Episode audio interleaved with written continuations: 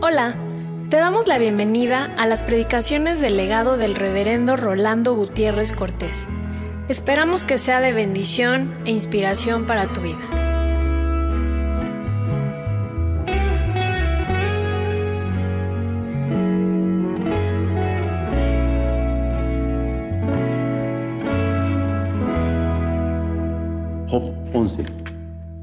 Respondió Sofar, Naamatita, y dijo, las muchas palabras no han de tener respuesta. Y el hombre que habla mucho será justificado. ¿Harán tus falacias callar a los hombres? ¿Harás escarnio y no habrá quien te avergüence? Tú dices mi doctrina es pura y yo soy limpio delante de tus ojos. Y te declarará los secretos de sabiduría, que son de doble valor que las riquezas. ¿Conocerías entonces que Dios te ha castigado menos de lo que tu iniquidad merece?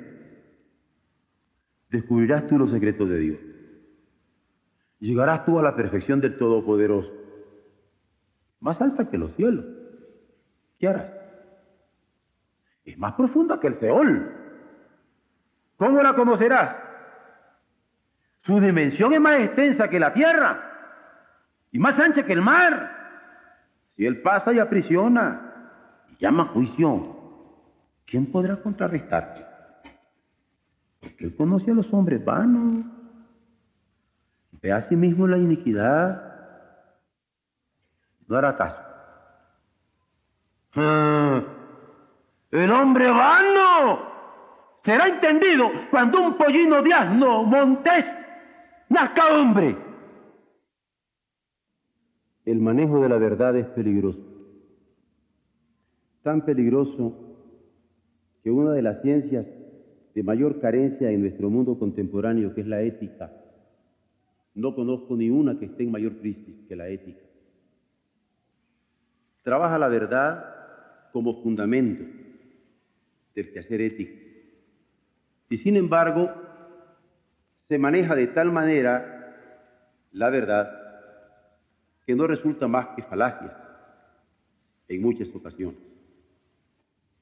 A veces con una verdad económica o científica, que es verdad, se quieren cegar vida de pueblos y de generaciones. Un ejemplo muy sencillo, quienes venden una fórmula de una bomba para lanzarla en determinado lugar y dice, va a salir más barata la posguerra, porque vamos a deshacer las vidas, pero los edificios van a quedar intactos. Y lo pueden probar y lo pueden comprobar, pero es inhumano. Y la verdad científica puede ser no solamente comprobada en el laboratorio, sino también en el campo. Pero las situaciones son trágicas. Y por eso, cuando nos damos cuenta que la verdad puede ser manejada falazmente, como tan sencillo que al explicarle a estudiantes que nunca han estudiado lógica, les digo yo, una falacia deben de entenderla muy simplemente. Yo les digo que ustedes tienen pelo y que el chango tiene pelo, ni modo que ustedes sean chango, tú ya le entiende. Esa es la falacia. Es verdad que usted tiene pelo, pero no es verdad que usted es chango. Y esa falacia, ese manejo de la verdad, incluso se da a niveles religiosos. Si nosotros tenemos la verdad, entonces hay que matar a los que no tienen la verdad. Es base de intolerancia, es base de asesinatos. La historia está llena de eso. Y yo no he encontrado hasta hoy una propuesta más sólida que el Espíritu de Jesucristo en el manejo de la verdad. Y es el Espíritu de Jesucristo en donde yo me he de manejar siempre cuando manejo la verdad. Y cuando voy a meditar juntamente con la iglesia que Dios me ha permitido pastorear por tantos años sobre este capítulo 11 de Job, que para mí es sagrado porque es la conjugación de una vocación.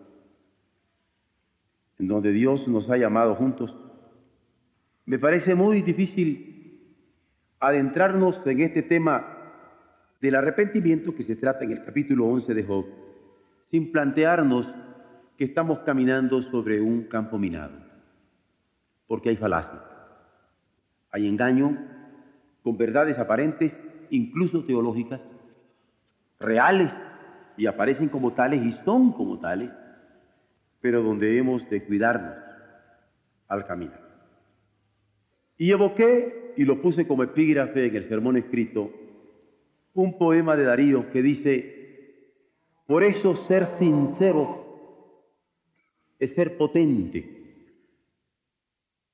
De desnuda que está, brilla la estrella.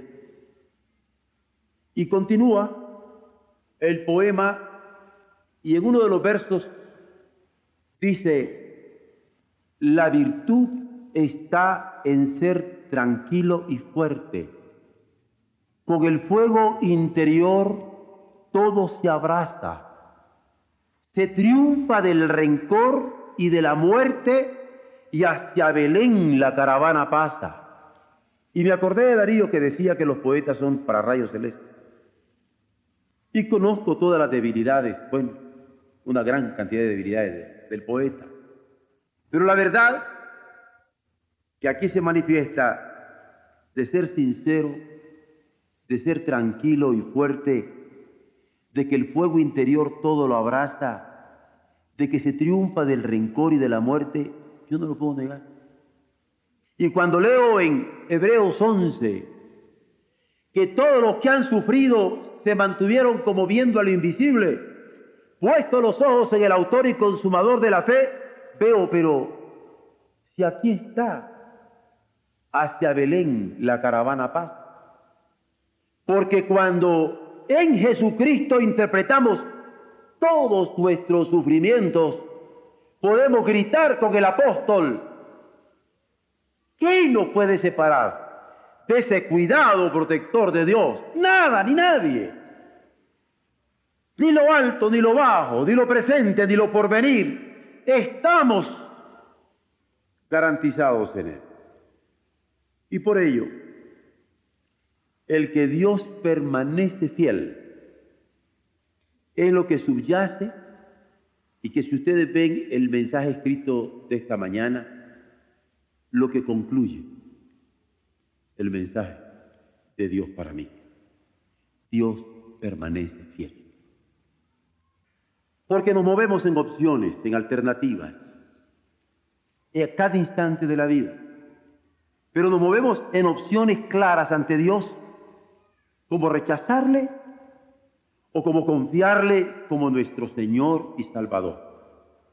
Y si nos movemos en la opción de que Él es nuestro Señor y Él es nuestro Salvador, le garantizo, como que si estuviera en el epitafio de mi tumba, Dios permanece fiel.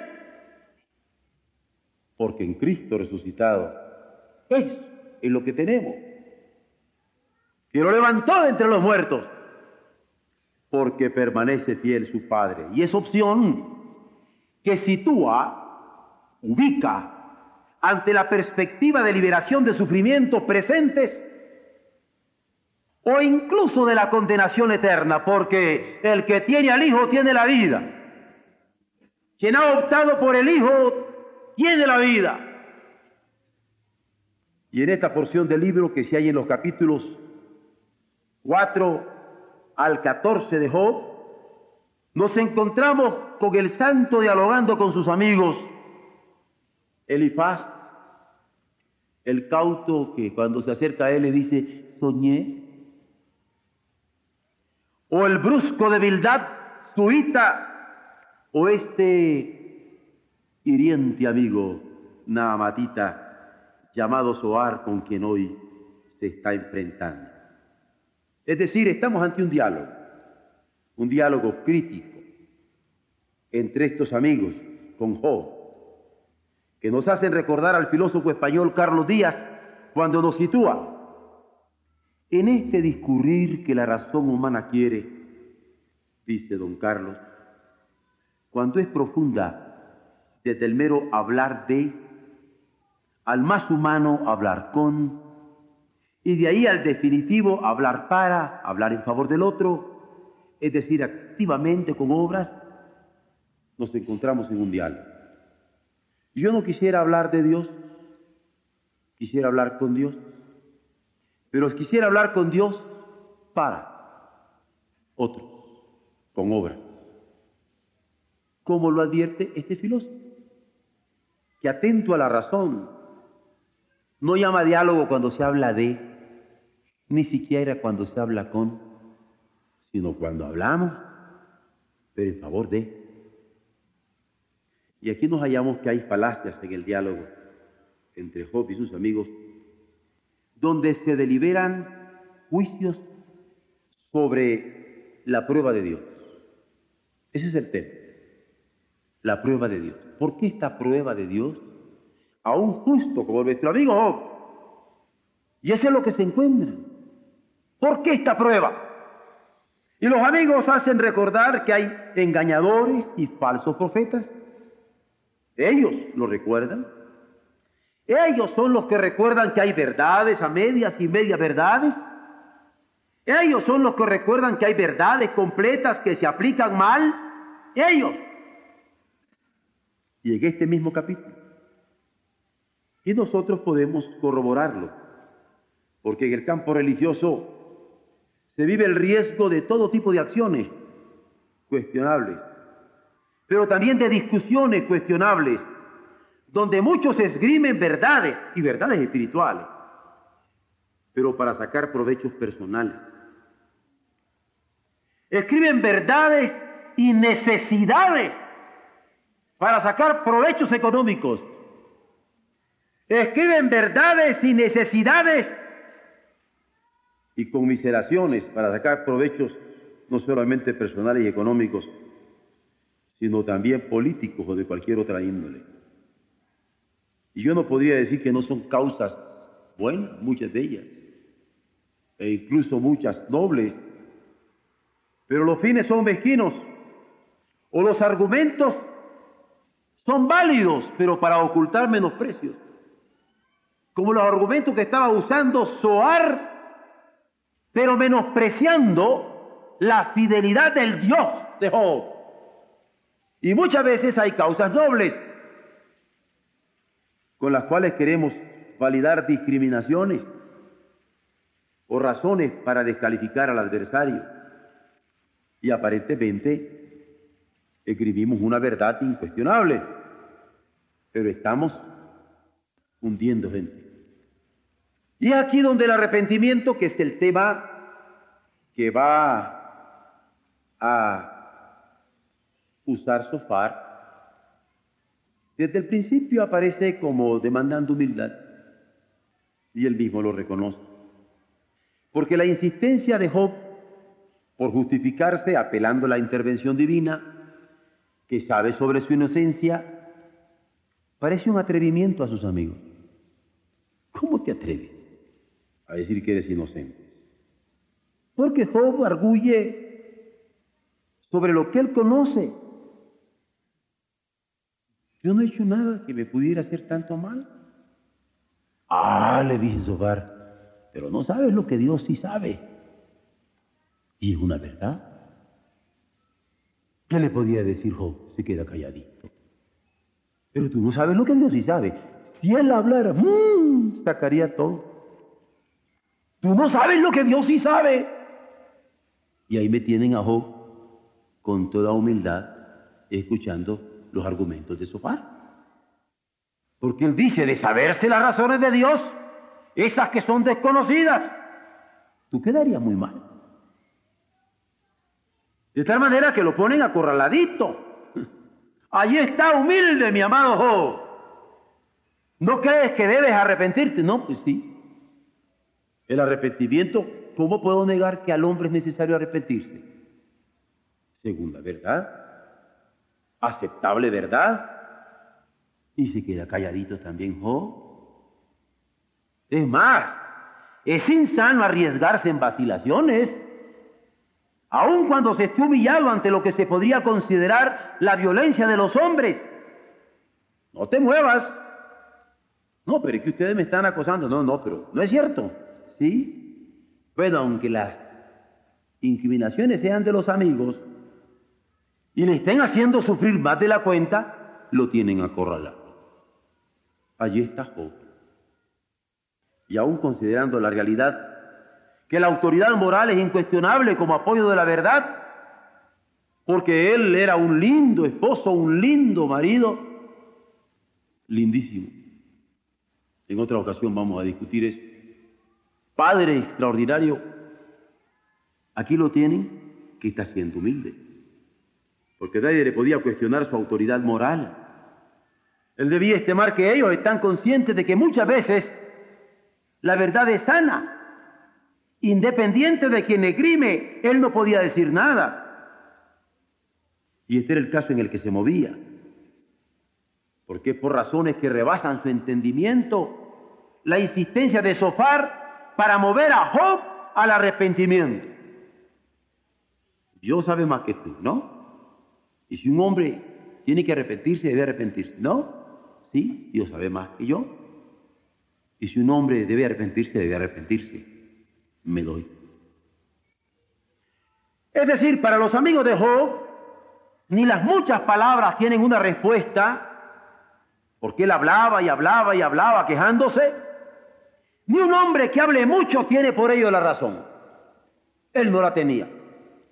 Y para Job, que está rinconadito, ninguna verdad a media podía hacerle estallar, aunque fueran sus amigos que habían llegado a consolarle, porque para consuelo el que me estaban dando, podría haber dicho él pero se queda calladito. Pero siguen los amigos de Job, que si hay que pasar vergüenza, hay que pasarla sin escudarse en que se tiene una doctrina pura, incluyendo el que está aparentemente limpio. Tú aparentemente estás limpio y lo que tienes es una vergüenza. Si Dios abriere todo lo que Él sabe, tienes que aguantarte esa vergüenza. Sí, sí, sí, sí. Job no tiene más que decir, pero Job a su vez ante la necesidad del arrepentimiento, se da cuenta que no valen los escarnios, porque lo están escarneciendo, pero él sabe quién es su Dios. Sabe que es necesario el arrepentimiento, pero él sabe que algo había que estaba siendo probado. Y por duro que fueran los escarnios y el dolor que le causaban, no tenía mayores palabras que decir. Y para Sofar, que el arrepentimiento demanda humildad, y nadie le puede decir que no, es tan cierto que podríamos quedar sorprendidos si Dios se decidiera a hablar lo que sabe de nosotros. Y los secretos de su sabiduría son inmensos. ¿Quién los puede medir? Los secretos de la sabiduría de Dios. Nadie. Si no me atrevo a saber lo que Dios sabe acerca de mí, mucho menos que me atreva a saber lo que Dios sabe en todos sus secretos. No puedo. Allí está una verdad. Y para los amigos de Job, no hay que provocar a Dios. Es mejor que calle, porque de hecho nos castiga menos de lo que merecemos, es cierto. Y aquí tenemos entonces a Job escuchando a sus amigos en una actitud humilde, sostenido por la verdad de que Dios solamente tiene acallada su Está merced de sus amigos. Elifaz, el temanita, aquel brusco Bildad, y ahora Soarna Amatita con sus hirientes palabras. Verdades, hirientes y sahirientes. Y él allí, humildemente escuchando. Esto es lo que nos dice los primeros cuatro versos del capítulo 11. Respondió Sofar, Naamatita, y dijo, las muchas palabras no han de tener respuesta. Y el hombre que habla mucho será justificado. ¿Harán tus falacias callar a los hombres? ¿Harás escarnio y no habrá quien te avergüence? Tú dices, mi doctrina es pura, y yo soy limpio delante de tus ojos. ¿Qué dices vos? Está humildemente calladito mi amado Job. Y es más, siento la dependencia de Dios en Job, de los versos 5 al 12 de este capítulo. Porque cuando Sofar continúa exponiendo sus razones, de que más que pretender descubrir los secretos de Dios hay razones inaplazables, cuando se está ante su sabiduría es menester clamar en el momento. Porque mañana podría ser inoportuno y tarde. ¿Podrían ustedes decir que esto no es cierto? Pues no. Job tampoco. Allí está ante una verdad y escucha paciente. Y si la fe le sostiene, ¿cómo dudar siquiera que hay que depender de Dios? Él dependía de Dios. Y claro que le entiende como una verdad total. Y es porque de cierto la perfección divina es excelsa.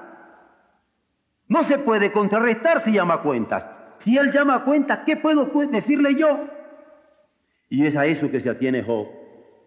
Porque si me llama cuentas, su verdad es luz e ilumina, pero se queda callado. Y Job está ubicado porque ahí está con vida. Está ubicado en su vida. Allí está con dolor. Está ubicado en su dolor. Vida dolida. Está ubicado en Dios, en su Dios. Vida y dolor, pero su Dios. Pero está ubicado en la experiencia incuestionable de fe. Por eso sabe, como lo dice Sofar, que no tiene sentido pretender depender de Dios y confiar en su propio poder. No tiene sentido pretender depender de Dios y confiar en su propia sabiduría. Dios es más grande que mi poder, Dios es más sabio que mi sabiduría. Y si yo que me porté bien con mi esposa, con mis hijos y con toda la gente, que los amé y les serví, Pongo mi amor y mi servicio frente a la misericordia de Dios. Quedo chiquitito. Entonces, tal como dice Sofar, verdad redonda, no tiene sentido pretender depender de Dios y confiar en su propio poder, sabiduría y misericordia. Y si Job habla sobre sus méritos, no es porque dependen los razonamientos personales, sino porque espera en Dios y Sofar lo acosa y él se calla y Sofar lo acosa y él otorga. Pero porque cree en Dios. Allí está esperando. Y es que si Job tiene aplomado su corazón con la verdad de Dios, ¿cómo no tener claro que el hombre vano es el que trata de justificarse a sí mismo siempre? Y Sofar lo emplaza, sí. Le dice, oye, Job, ¿no es cierto que solamente los hombres vanos son los que se justifican a sí mismos? ¿Ah? No, pues sí. ¿Qué le quedaba a Pues nada. Y él que tenía aplomada la vida con la verdad de Dios, menos tantito, no puede reclamarle. Porque Dios conoce a los hombres vanos y conoce la iniquidad de los hombres vanos. Este es un razonamiento que, verdad, manejada por Sofar, es un razonamiento que Job no puede cuestionar. Por eso es que él escucha. Él considera que el hombre vano habla, pero no entiende, mucho menos a Dios. ¿O no es cierto, Job? El hombre vano habla y ni entiende, ¿cierto? ¿Y tú crees que si no entiende, entiende a Dios? No, no, no, no. Está callado Job, yo estoy poniéndole palabras en estos momentos. Está callado Job. Por eso es que es admirable el argumento con que Sofar lo emplaza al preguntar triunfante frente a los amigos si saben cuándo un hombre va a entender, porque ya cuando tiene bien calladito a Job, me parece que está como esgrimiéndole la mano en la cara a Job y le dice, ¿de acuerdo Job? Y Job calladito, ¿sabes cuándo el hombre va a entender? Cuando una mujer para una mula, le dice. ¿Y qué grosero? ¿Cuándo? Pues nunca. Voy a la Biblia. Voy a la Biblia. Versos 5 al 12, donde mi amadísimo Job, dependiente de Dios, me lo tienen acorralado. Dice, y te declarará los secretos de sabiduría, que son de doble valor que las riquezas.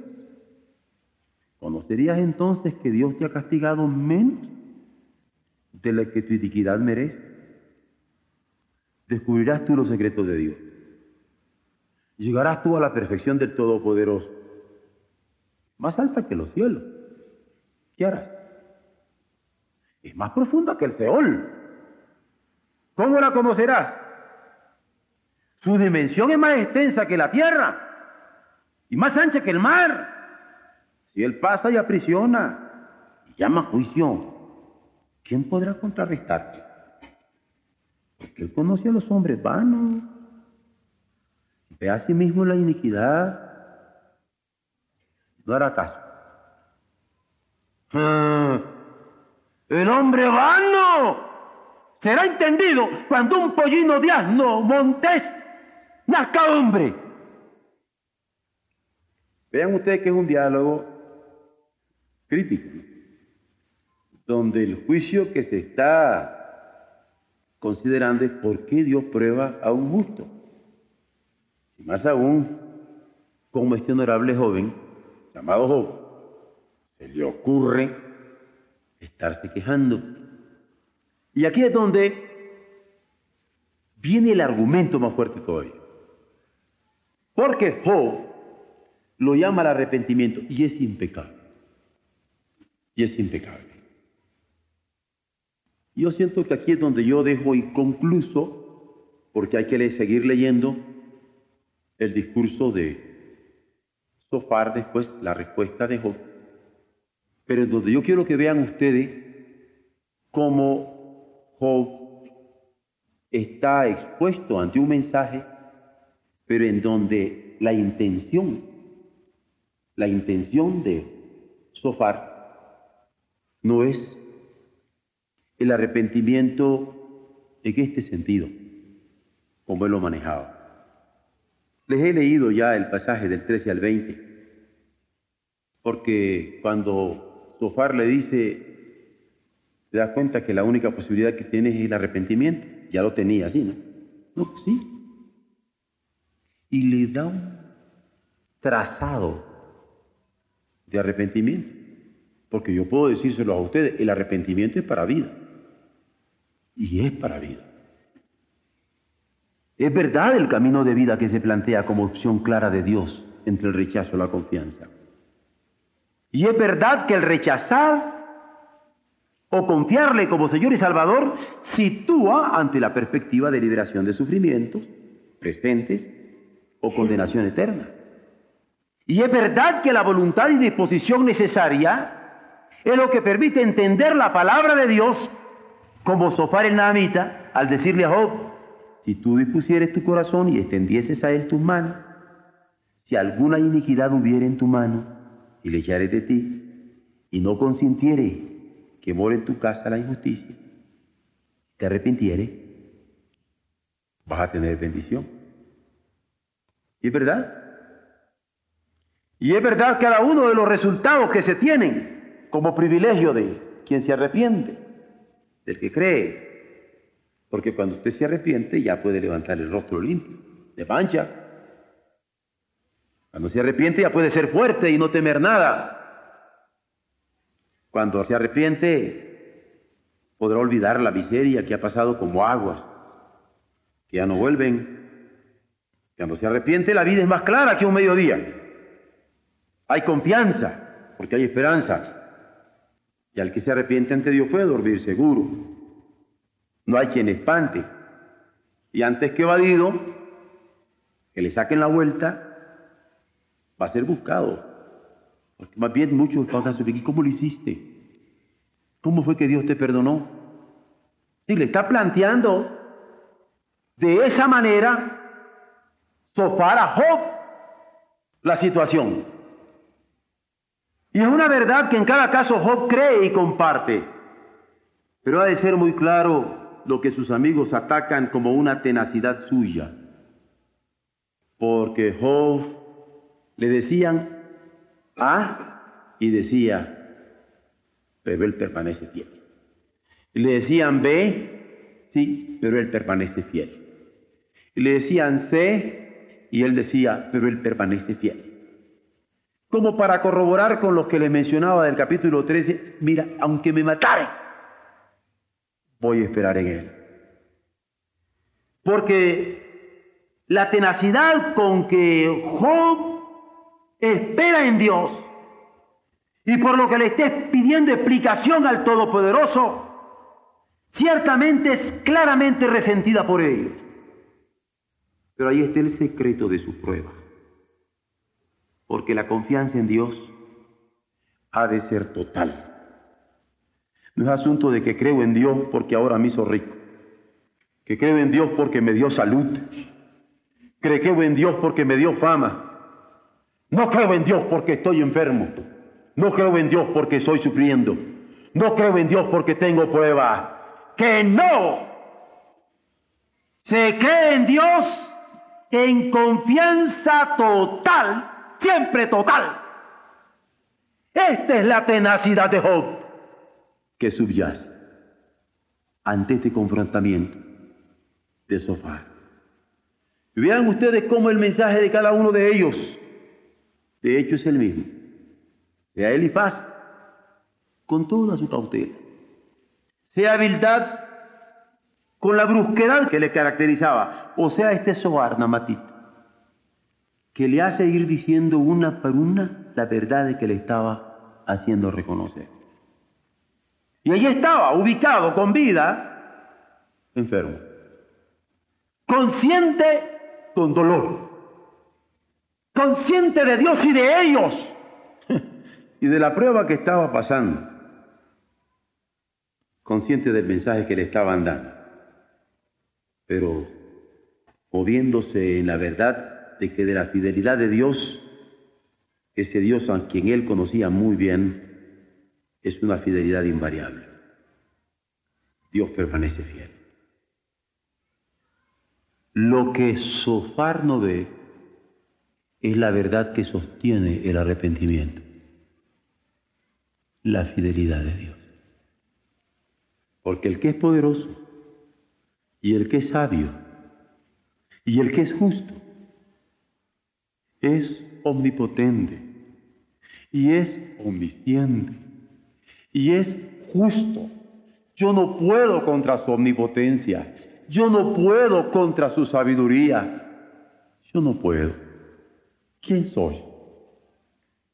Yo no puedo contra su justicia. ¿Qué hago yo que pueda presentarle? Pero el Dios solamente está callada mi alma que Él permanece fiel, no me lo quitas tú ni nadie. Y aunque me matare, en Él confiaré. Cuando nosotros tenemos este arrepentimiento, que yo creo que es el que más necesitamos, un arrepentimiento a confiar en la fidelidad de nuestro Dios, aunque no tuviéramos que comer el día de hoy, nos está haciendo mucha falta. Yo me doy cuenta que es duro predicar arrepentimiento para personas que se creen muy salvas, ¿verdad? Porque el arrepentimiento se va a hablar a los que necesitan arrepentirse de los pecados A, B y C. Pero hermanos, ¿hasta dónde la fidelidad de Dios está sosteniéndonos tenazmente, tercamente, radicalmente? Para Job no fue nada fácil. Es más, en las cosas que yo he descubierto en él, en los próximos capítulos no logra verlo. Gracias a Dios lo logra ver. Y con la ayuda de Él vamos a verlo más adelante. Pero la verdad que yo quiero que quede clara ahorita en nosotros es que lo que no vio Sofar es la verdad que sostiene el arrepentimiento, que Dios permanece fiel. Y esa era la tenacidad cerca en la que se mueve mi amado Job.